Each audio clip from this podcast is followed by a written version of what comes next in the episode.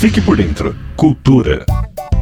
A Secretaria da Cultura, Economia e Indústria Criativas do Estado de São Paulo ampliou as atrações culturais em 2023 com a inauguração e a reabertura de dois museus. Uma das novidades foi a inauguração da Pinacoteca Contemporânea.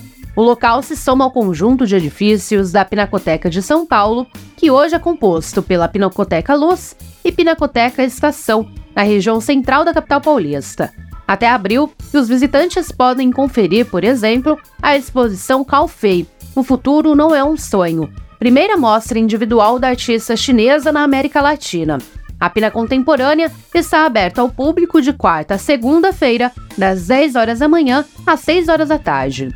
Depois de dois anos fechada por causa de obras, a Casa das Rosas reabriu as portas em outubro. O museu, localizado na Avenida Paulista, é um dos principais de São Paulo.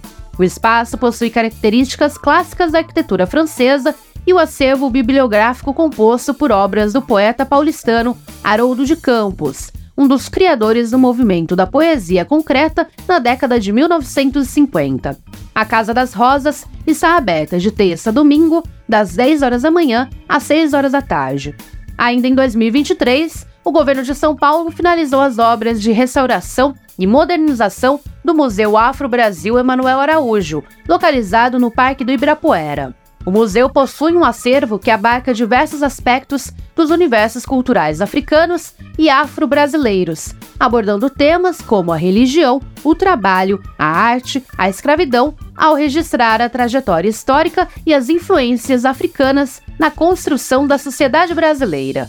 O museu funciona de terça a domingo, das 10 horas da manhã às 5 horas da tarde, com entrada gratuita às quartas-feiras. Reportagem Natasha Mazaro. Você ouviu? Fique por dentro. Cultura. Uma realização do governo do estado de São Paulo.